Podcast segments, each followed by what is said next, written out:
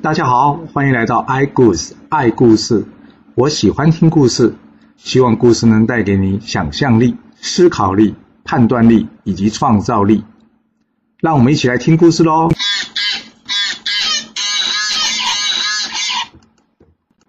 上次说到了，纣王又杀了东伯侯以及南伯侯，那他们的小孩能接受吗？当然不行。于是东伯侯之子姜文焕、南伯侯之子二顺起兵造反，一个攻打游魂关，一个攻打三山关。先说这个游魂关吧，在游魂关后面呢，有一个关口叫做陈塘关。这陈塘关的守将呢是李靖，李靖日夜操演，以防战事爆发。但是除了这战争以外呢，还有一件事让他很烦恼的，什么事呢？就是他老婆怀孕了。这怀孕本来是一件开心的事啊，有什么好烦恼的？主要是因为他老婆这一怀孕，怀了三年六个月。李靖心里一直想，该不会是个妖怪吧？一天，在夜里的时候，他老婆突然间做梦，梦到一个道士走进他房间来。他还正在生气说：“这个道士怎么那么没有礼貌，直接跑到人家房间？”没想到呢，道士却先开口，他说：“夫人，赶快接小孩啊！”接着丢了一个灵珠往他身上一抛。那李靖的太太呢，拿了这个灵珠之后呢，梦就醒了。醒来之后，他告诉李靖这个奇怪的梦。李靖还在想，这到底是什么意思啊？这时候，他老婆肚子突然间痛了起来。啊，原来是小孩子要诞生了。李靖赶紧请人去叫这个接生的人来。在外面很担心的李靖呢，一直在等他老婆生产的结果。不一会，这接生人跑出来跟李靖说：“生了，生了，但是生了一个妖怪。”李靖一听啊，妖怪，赶快进去看他老婆。只见呢，有一个肉球在地上打滚。李靖想，这到底是什么东西啊？生的不是一个小孩，竟然是个肉球。于是呢，拿起剑呢，往这肉球一劈，这肉球呢，当场被劈开两半。结果里面呢，出现了一个小男婴。这男婴出世的时候呢，右手戴着一个金镯子，这个金镯子的名字叫做金刚圈，身上呢，则是包着一个红色的布。这红色的布的名字呢，叫做混天绫。隔天呢，大家听到李靖的小孩出世之后，都来道贺。当中呢，有一位道士。由于李靖呢是修道之人，见到道士就特别礼貌。他问道士的大名，这个道士跟他说：“我的名字叫做太乙真人，我跟这个小孩有缘，我想收他为徒，可以吗？”李靖一听，觉得当然是好啦。那他还没有帮这小孩取名字，他又问太乙真人说：“这个师傅能帮他取个名字吗？”太乙真人说：“可以的。你原来的小孩叫什么名字呢？”李靖说：“前面有两个儿子。”一个叫做金吒，一个叫做木吒。那太乙真人说：“这样吧，我把把他取名叫做哪吒。”李靖呢，谢谢太乙真人帮他小孩子取名，并让这个哪吒呢拜太乙真人为师。太乙真人便回去了。就这样，日子一过，过了七年，哪吒呢已经变成一个小男孩了。一天，哪吒实在在家里觉得无聊，跟他妈妈说：“我想要出去走走。”哎，他妈妈跟哪吒讲。外头在打仗，你爸爸不太需要你出去，但是太危险了。哪吒说：“没问题啦，我在后面的山上玩，那里离爸爸军队很远，应该不会有问题啦。”他妈妈想想，嗯，这样也对。加上他想，小孩子呢就是爱玩，就让他出去跑跑动动吧。于是呢，找人保护哪吒去后面山上玩。他告诉哪吒要注意安全，早点回来哦。哪吒说：“好，知道了。”哪吒到了后山呢，玩了一阵。想一想，嗯，是好是时候了，要回家了。但是因为身上一身臭汗，他想说：“哎呀，先稍微清洗一下再回家吧。”于是便来到这个河边，他将身上这个混天绫呢解了下来，放到这个河水里面呢，想沾沾水，然后来擦擦身体。但万万没想到，这混天绫是个法器，一放到河水里面呢，稍微晃动一下呢，结果造成整个东海龙宫大震动。龙宫想说奇怪，又没地震。为什么龙宫会震动呢？于是龙王派这个夜叉去看，夜叉顺着这个震动源头来到了河边，看到一个小男孩。他说：“小男孩，刚刚就是你造成这河水震动吗？”哪吒一看，哎呦，这么有长那么丑的人呐、啊！你是怎么？你是哪里的妖怪？这夜叉说：“我是龙王使者，你竟然敢说我是妖怪！”正在话说的时候呢，看到哪吒手上的混天绫，他一看就知道是法器。他告诉哪吒：“你竟然拿这个东西到河水里乱晃，造成我们龙宫震动，你该当何罪？”哪吒说：“你在说什么？完全听不懂。”于是呢，这个夜叉说：“我要把你抓回去龙宫去治罪。”便打了下来。这哪吒一看，哎呀，这个妖怪好凶啊！他便闪了过去，然后手持手上的金刚圈，直接往这个妖怪呢打了过去。他万万没有想到，自己手中这个乾坤圈呢，威力极大，而且可以放大缩小。就在夜叉打过来的同时呢，他举起这个乾坤圈呢，一圈挥过去，结果竟然把这夜叉给打死了。他一看，哇，怎么会这样呢？不过想一想，反正是个妖怪，应该没关系吧？看着乾坤圈上面都是血，他呢就拿那个乾坤圈呢到河里再洗一洗，想说这样就回去了。这不洗还好，因为这乾坤圈也是个神器，到河里一洗呢，龙宫震动的更厉害啊！龙王想说怎么回事？派夜叉去查，没有个结果，结果搞了更大的震动。于是呢，龙王的三太子敖丙说：“爸。”我去看看吧，龙王说也好。于是呢，这敖丙呢，便顺着这个河流来到这个哪吒的身边。他一见到哪吒，还有旁边死掉夜叉，非常生气地说：“这是我龙王使者，是被你打死的吗？”哪吒说：“他哪什么使者？他看起来就是妖怪啊。”这敖丙说：“好一个小孩，你竟然行凶杀了我们的使者！”于是呢，便与这个哪吒打了起来。哪吒虽然是个小孩。但是他天生神力，加上有这个乾坤圈的帮助呢，与敖丙呢没打一会呢，就把敖丙打出了原形来。哪吒一看，哇，龙哎，他这辈子从来没见过，于是呢就想说把这个龙抓了起来。再这样打一会呢，就不小心把敖丙给打死了。敖丙死掉之后，哪吒心里想：我听人家说这个龙筋呢是非常珍贵的东西，不然这样把他的筋给抽出来，拿回去给我爸爸吧。就这样，哪吒把敖丙的龙筋给拔了出来。回到了陈塘关，早就有虾兵蟹将呢，跑去跟龙王敖光报告说，龙王三太子呢被陈塘关守将李靖的儿子哪吒给打死了。那龙王一听呢，非常的生气，于是呢亲自到这陈塘关找李靖来算账。见了李靖之后，他跟李靖说：“你也是修道之人，怎么可以让你的儿子到处去行凶呢？”李靖一听，龙王，你是不是搞错了？我小孩都在家里，怎么可能去打死你儿子呢？于是。便请人去叫他的夫人来，他夫人一听到就想说：惨了，今天让哪吒出去，该不会真的闯祸了吧？于是呢，就把哪吒给叫了过来。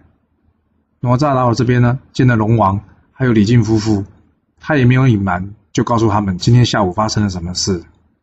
龙王这时候非常生气的看着李靖说：“你儿子都承认杀人了，你还有什么话说？”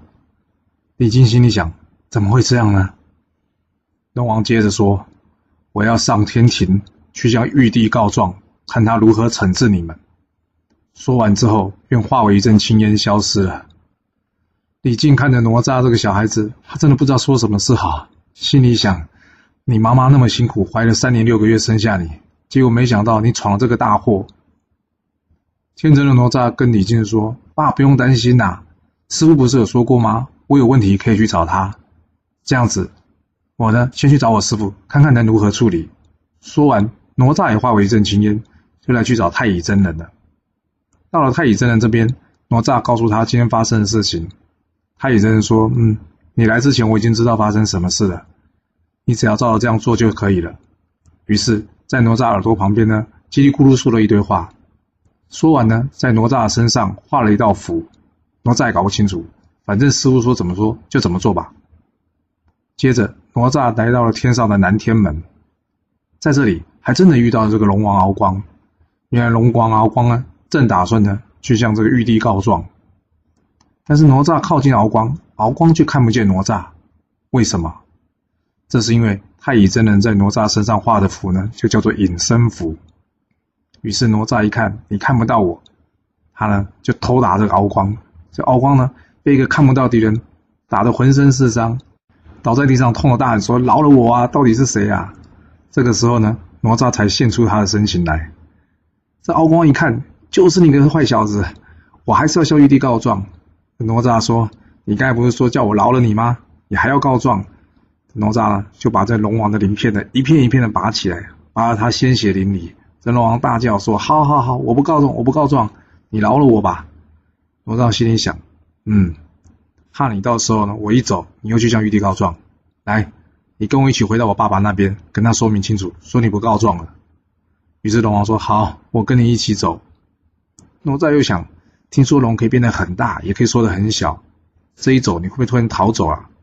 于是呢，叫敖光变成一条小蛇，他呢把它抓在口袋里面呢，就回来了陈塘关。到了陈塘关之后呢，他告诉他爸爸李靖说：“爸爸，龙王的事我已经跟他谈好了，他不会上天庭告状了。”李靖听了哪吒一说，他想说：“怎么可能？我修道这么多年都上不了天庭，你还可以上了天庭？”哪吒说：“有人可以作证啊。”于是他便把这个敖光叫了出来。李靖看着哪吒口袋中的小蛇呢，化身成为龙王。这时候龙王呢，看着李靖说：“李靖，你实在太可恶了！你竟然让你儿子对我做这些事，我要找四海龙宫的龙王一起上天庭告状。”说完，便化作一阵青烟走了。哪吒本来想追，却被李靖叫住了。李靖说：“你到底在怎么做什么？”哪吒说：“没什么事啊，我做的事情都是我师父叫我做的。”李靖呢，实在是搞不清楚到底发生什么事了，于是跟哪吒说：“你先到后面吧，等这件事我查清楚了，再看如何处理。”到了后面的哪吒呢，心里想：太乙真人说我将来是周武王的阵前大将，嗯，这里刚好有一张弓，有一些箭。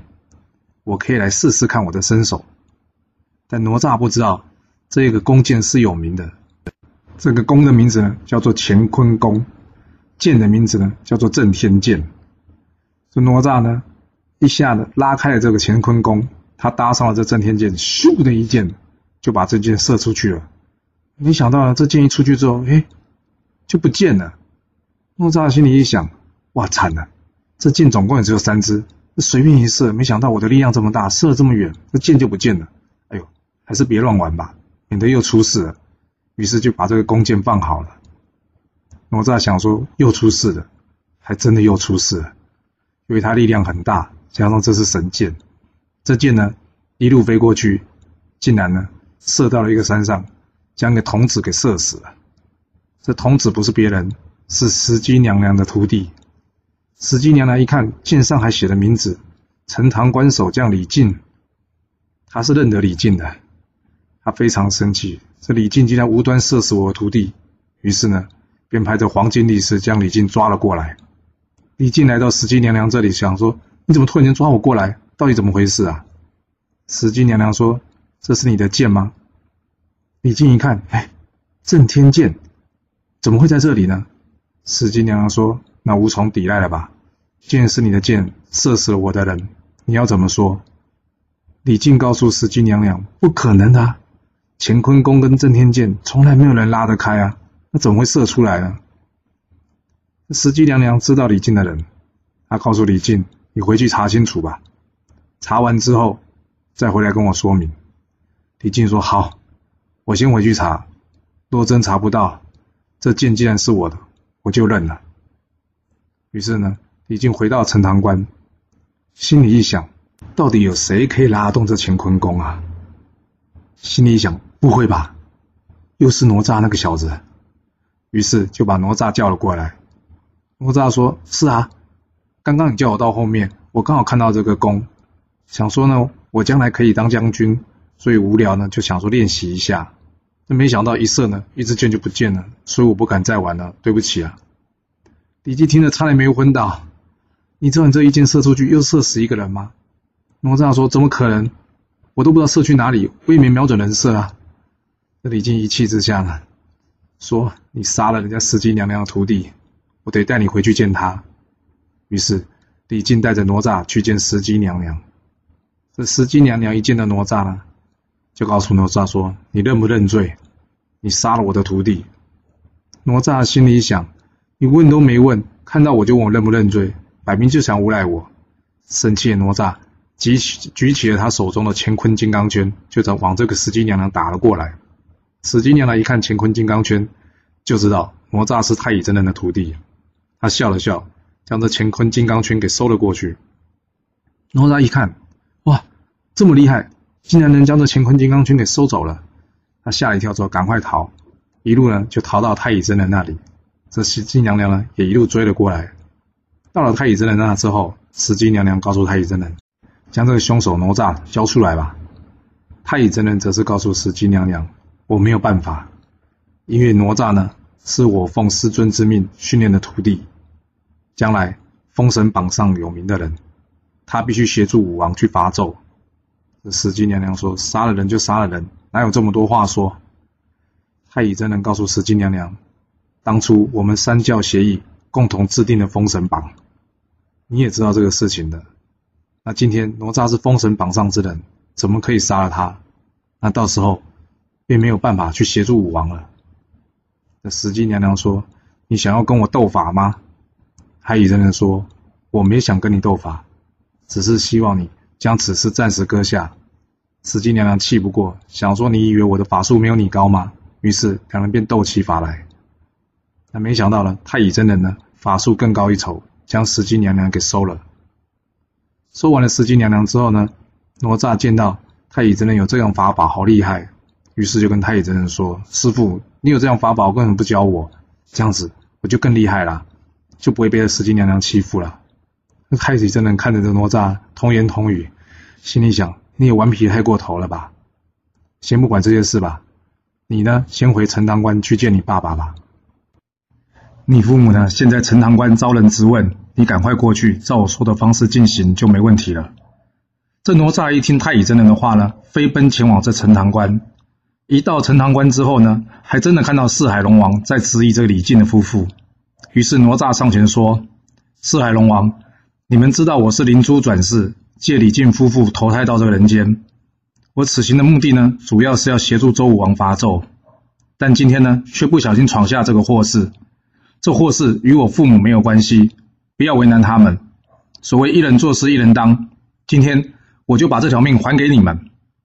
说完之后，哪吒转过身来，向李靖夫妇一拜，告诉李靖夫妇说：“爸爸妈妈，今天我削肉还父，削骨还母，从此两不相欠。”说完话之后，哪吒拿了一把刀子，剖开自己的肚子，砍断自己的手脚，当场就死掉了。四海龙王一见李靖这个哪吒已经死，也就不再追究了。倒是哪吒呢，他的妈妈却是哭断了肠。好好一个儿子，就这样无端端死了。当天夜里，这个哪吒的妈妈呢，梦到哪吒回来找他。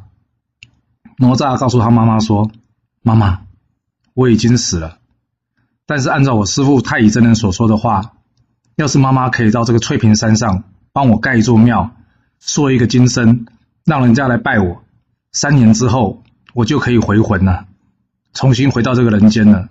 妈妈，你可以帮我这个忙吗？”隔天早上起来，李靖的老婆把这梦告诉了李靖。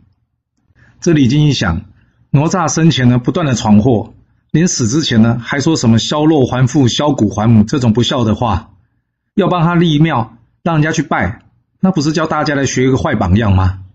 还有，他也不希望他老婆一直想着哪吒的事，这样子伤心过度对身体不好。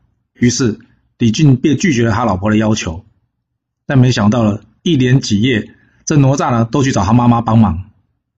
那李靖的老婆心里想，这件事一定是真的。于是呢，他便自己偷偷的呢，到了翠屏山上，帮哪吒盖了一个庙，还塑了一个金身，希望呢，按照哪吒的说法，有人可以去祭拜他，三年之后哪吒便能还魂。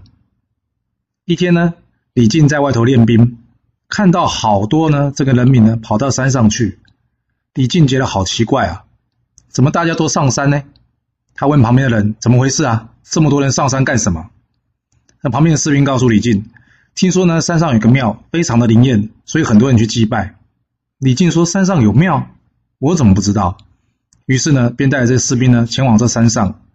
一到这翠屏山上呢，看到一个庙，进去一看，庙里面拜的不是谁，就是啥哪吒。他想说：“怎么会有这种事？我不准我老婆盖，为什么这庙会在这边？”于是当场把哪吒的金身给捣毁，把这个庙给烧了。烧完之后呢，李俊回去问他老婆：“你怎么会做这种事呢？今天我的小孩闯出了这么多祸来，你帮他盖个庙，将来要是有些谗臣到这大王面前随便乱讲话，那我们一家都倒霉了，你知道吗？”回过头来说这哪吒吧，他这天呢刚好不在庙中，等到一回来一看，啊，我这庙怎么被人家毁了？我的金身也没了。可恶啊！这三年期限就快到了，眼看我就要还阳了，是谁破坏了我的好事？哪吒气得到处去打听，才知道原来是李靖烧了他的庙，毁了他的金身。哪吒无奈，只好回去找这太乙真人，告诉了他这件事。他说：“师父，我的金身没了，庙也被烧了，我没办法还阳了。”太乙真人告诉哪吒说：“别着急，过来吧。”于是太乙真人呢，拿了两朵莲花、三朵荷花摆在地上，叫哪吒呢站在这上面。接着他口中念念有词。没想到呢，哪吒就这样复活过来了。这就是非常有名的哪吒莲花转生。哪吒重新取得身体之后呢，太乙真人告诉哪吒：“这李靖也太过分了，你都死了，他还去烧你的庙，毁你的金身。来，我送你一个风火轮，还有一个火尖枪，你直接去陈塘关找他理论，问他为什么要这么做。”哪吒本来就已经气愤难消了，今天又拿这个风火轮跟火尖枪。于是他就说：“好，我就到陈塘关来找这李靖报仇。”说了就飞奔而去了。听到这里，你们觉得好怪哦？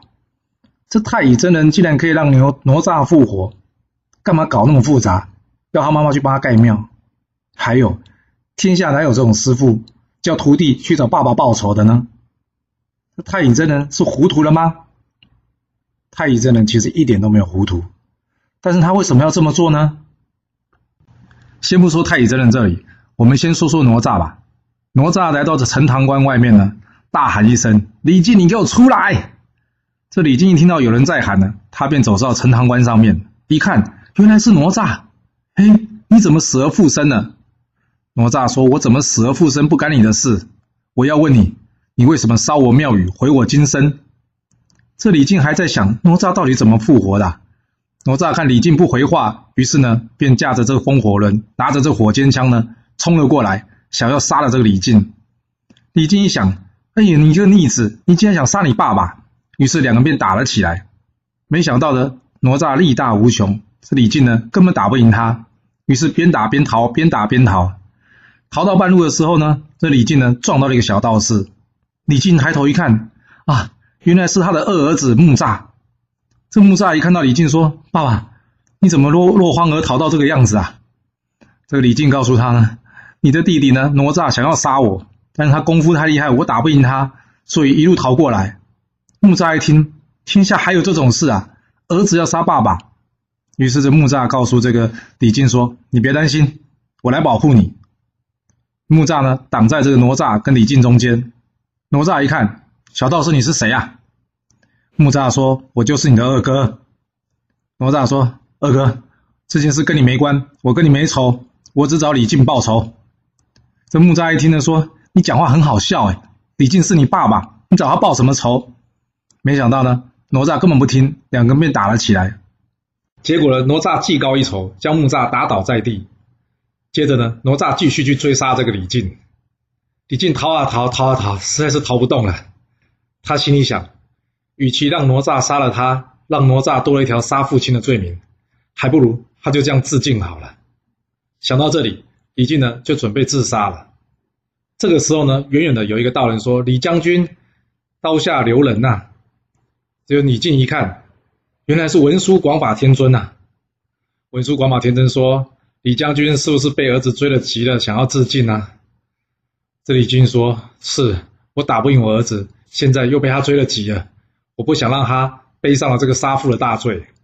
文殊广法天尊笑着说：“不会啦，你先到我洞里休息一下，我来处理这件事就好了。”李靖谢过了这个文殊广法天尊之后呢，就到洞里休息。这哪吒，随后就追到了，看见了文殊广法天尊挡在这里，他就说：“喂，道人，你该没看到一个将军啊？”文殊广法天尊呢，听到哪吒这口气，实在有够没礼貌的，但是呢，他按捺着心思跟哪吒说。有啊，我请他到我的山洞里休息了。哪吒说：“把他交出来，不然我连你一起打。”文殊广法天尊听到这里说：“哇，你的杀气不小啊，连我都想打。你知道我是谁吗？”这哪吒说：“我才不管你是谁的。”于是呢，驾着风火轮，拿着火尖枪就打了过来。文殊广法天尊呢，记起他手中的这个法器遁龙桩，又叫做七宝金莲。他将这个法器呢往空中一抛，接下来一道金光罩住哪吒，便将哪吒给捆了起来。于是文殊广法天尊呢，将这哪吒呢捆进山洞里面，接着呢，命他的徒弟金吒，也就是李李靖的这个长子呢，拿着扁担呢，痛打哪吒，打得哪吒呢是哇哇大叫。没多久呢，太乙真人赶来了。文殊广法天尊看着太乙真人，笑着说：“道兄，你也很夸张哎，徒弟不管，叫人家帮忙管。”那太乙真人笑一笑说：“就是你才有办法管得住啊。”接着，请这个文殊广法天尊呢，是不是能将这个哪吒给释放了？文殊广法天尊呢，将这个哪吒释放之后呢，太乙真人叫这个哪吒跟文殊广法天尊道歉，道完歉之后呢，也叫他跟这个李靖和好，以后便不要这样子打打杀杀了。哪吒心里很不服气，但是师傅既然这样说，他又打不赢文殊广法天尊，他也没办法，只好照着做了。两个人和解之后呢，李靖便先回陈塘关了。